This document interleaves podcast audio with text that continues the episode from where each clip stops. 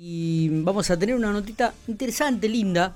Eh, vamos a hablar con Martín Ortiz. Martín es el director del Instituto Nuestra Señora, pero no vamos a hablar del ámbito educativo, vamos a hablar de un poco del ámbito del esparcimiento, de la recreación, de, de, algunas travesías. Y en este caso una travesía muy, pero muy especial que lleva a cabo Martín con un grupo de, amigos o de gente, me imagino que ha sido un poco eh, cruzar en lomo de burro la precordillera, ¿no? Eh, pero vamos a, vamos a ver qué nos dice él, qué nos dice Martín en relación a esta experiencia. Martín, gracias por atendernos, buenos días. Buenos días, Miguel, ¿cómo te va? Bueno, eh, buen día a toda la audiencia. ¿Cómo estamos? Muy bien, muy bien. ya, ya, de regreso. bueno, contanos un poco qué ¿Qué tiene que ver esto de, la travesía, el por qué, cuál fue el objetivo? Bueno, yo hace muchos años tenía este anhelo personal de, hacer esta experiencia del cruce de los Andes.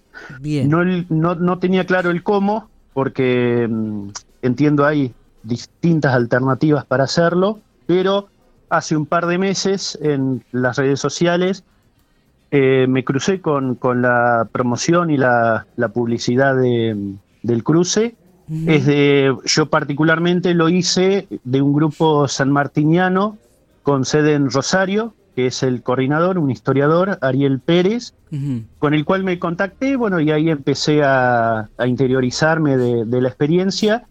Y se concretó entre el 3 de enero y el 10 de enero. Fueron siete días ah. de, experiencia, donde el punto de partida fue en Barrial, un pueblo en, San Juan, donde eh, bueno, tuvimos que llegarnos hasta ahí de todo el país.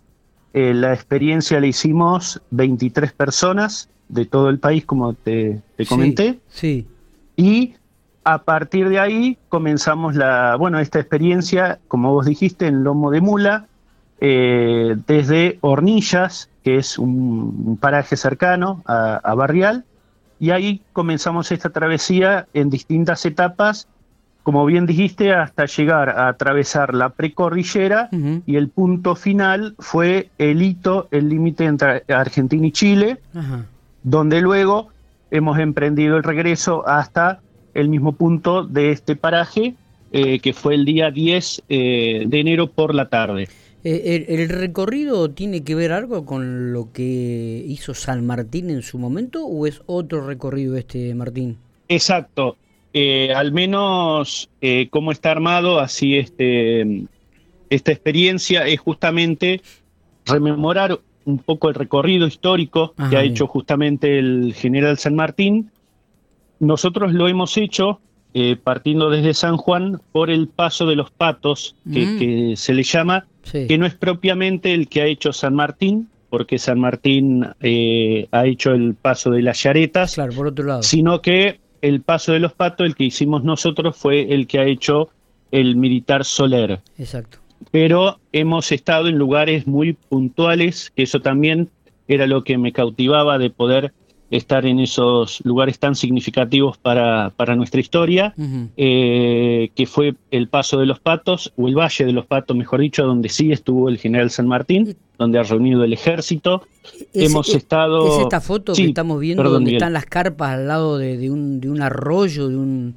Que, es, una, es, una, foto, es un sueño esa foto. Bueno, ¿A tarde o a la mañana? Fue a la tardecita, me imagino. Exactamente, ahí estuvimos eh, dos días porque fue el primer día de llegada y al segundo día eh, fue donde hemos alcanzado a llegar al límite entre, como te decía, Argentina y Chile. y hay una de las fotos, por ejemplo, eh, aparece en el tema de los corrales que, que hizo construir San Martín para albergar eh, las miles de mulas que, han hecho la, bueno, el paso.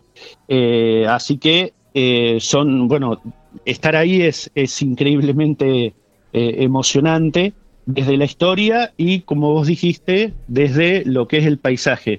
tener la conciencia de estar en el medio de la cordillera o atravesar justamente incluso la cordillera, porque también la altura fue importante. Estuvimos a casi 5.000 metros de altura, que es el punto más alto donde está el espinacito llamado. Eh, pero bueno, fue, fue una muy, muy linda experiencia, muy, o sea, desde todo el grupo, muy, muy emocionante. La verdad que muchos con, con promesas, con, con, bueno, con este anhelo, e incluso experiencias lindas de, por ejemplo, una persona de tres años que fue con, con su nieto. Mira vos. Eh, así que muy, muy linda la experiencia. Eh, me imagino que mm, debe haber algunas recomendaciones al momento de comenzar esta travesía, ¿no? Este, ¿qué, qué se hace eh, eh, puntualmente las recomendaciones que te indican, eh, las temperaturas con que se iban manejando, me imagino que en pleno día mucho calor,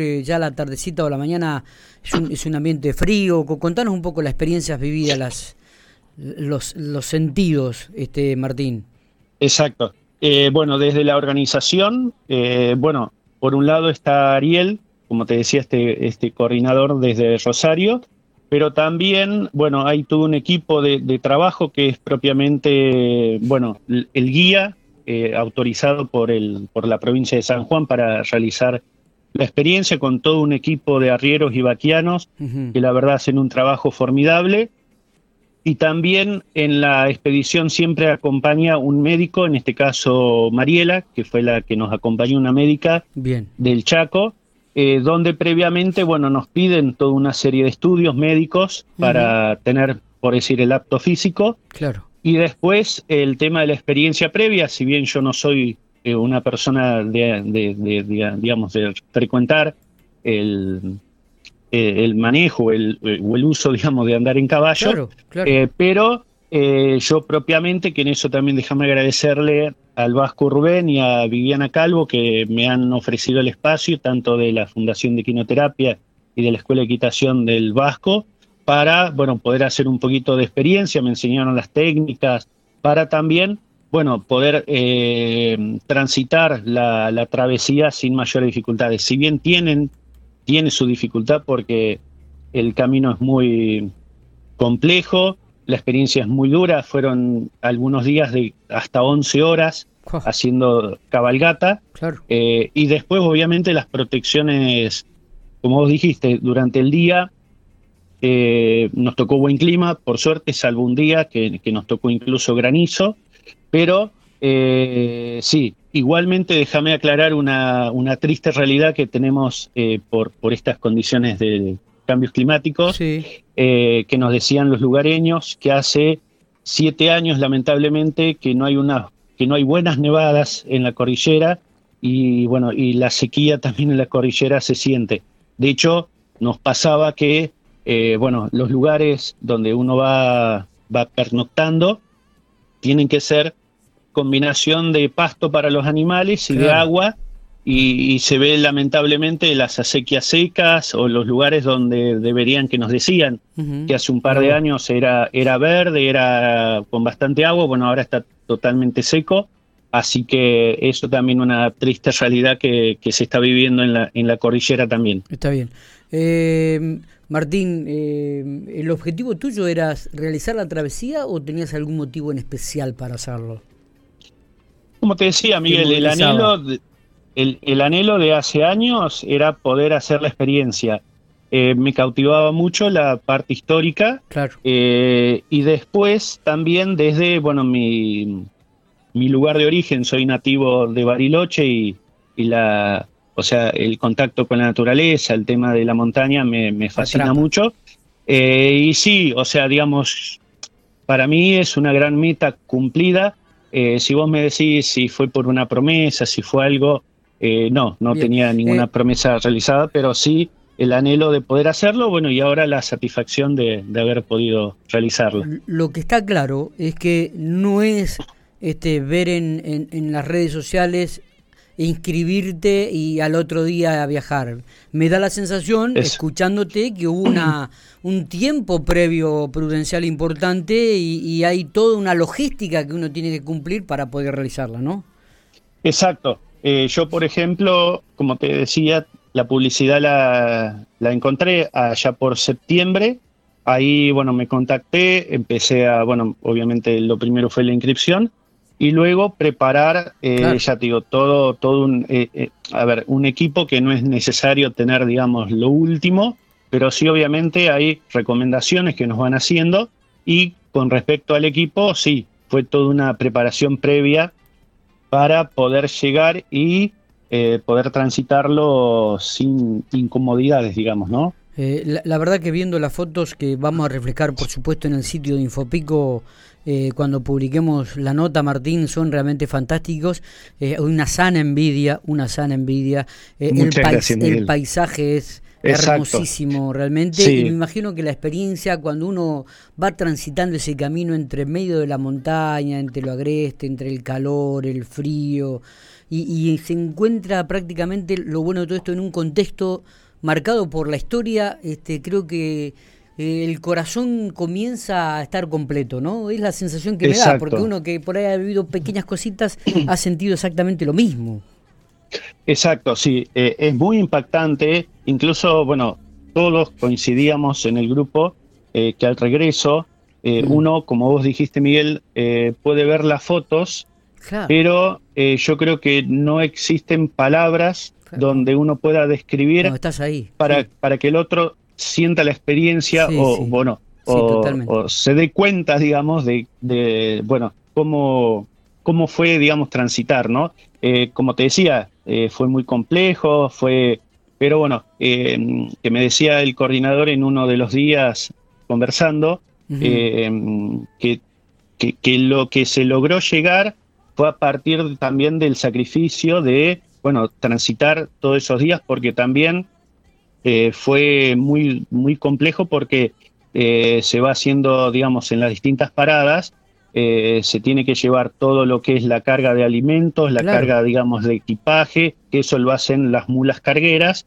y por eso te digo el, el, trabajo formidable que ha hecho el equipo de vaquianos y arrieros, porque ellos cada, cada día tenían que armar, llegar hasta el lugar, el mismo recorrido que hacíamos nosotros, descargar las cosas, bueno, el tema de cocinar. Eh, la verdad que fue, fue algo muy, muy duro, pero el resultado, digamos, valió, valió la pena, creo, eh, enormemente. Totalmente. Martín, un gustazo poder hablar con vos. Bueno, eh, Compartimos esta experiencia realmente que es hermosísima y esperemos que... ¿Cuál es el próximo objetivo? ¿Cuál es la próxima travesía? Eh, en mente todavía no, pero sí, eh, eh, bueno, yo desde mi, profesión, que creo que es necesario poder tener un, espacio, como bien dijiste al comienzo, de esparcimiento o al menos de, poder uno desconectarse un poco también a veces del estrés cotidiano. Total. en, mente ninguna, pero sí eh, mi, intención es poder seguir en esta línea de, bueno, en la medida de las posibilidades, ¿no? Porque también eso uno agradece a la familia que, nos ha hecho el aguante, porque también es una realidad que, hemos vivido eh, dura de estar todos esos días sin poder conectarnos con nuestra familia, incluso eh, totalmente sin señal estábamos. Entonces, en eso también uno agradece a la familia y bueno, sí, la idea es poder seguir eh, tal vez experimentando otras alternativas de, de travesías, eh, pero esta realmente fue una gran meta cumplida y bueno, un, anhelo, como te decía, de, hace años que tenía. Felicitaciones, eh, felicitaciones. Bueno, abrazo grande, gracias, gracias por compartir esta experiencia de vida que has tenido y que ha sido realmente bellísima. Bueno, muchísimas gracias Miguel y déjame agradecerle también, bueno, aparte del equipo de Infopico Marcos, que fue cuando él, que nos conocemos de antes y bueno, cuando vio ahí que, que publiqué algunas fotos, eh, me ofreció también, bueno, este espacio y le agradezco a todos ustedes también esta posibilidad de poder comentar esta experiencia linda que, que me ha, me, ha, tocado vivir. Totalmente, totalmente. Abrazo grande, gracias por estos minutos. Bueno, Miguel, muchísimas gracias. Que sigas muy bien. Un saludo para ustedes, gracias igualmente. Muy bien, Martín Ortiz.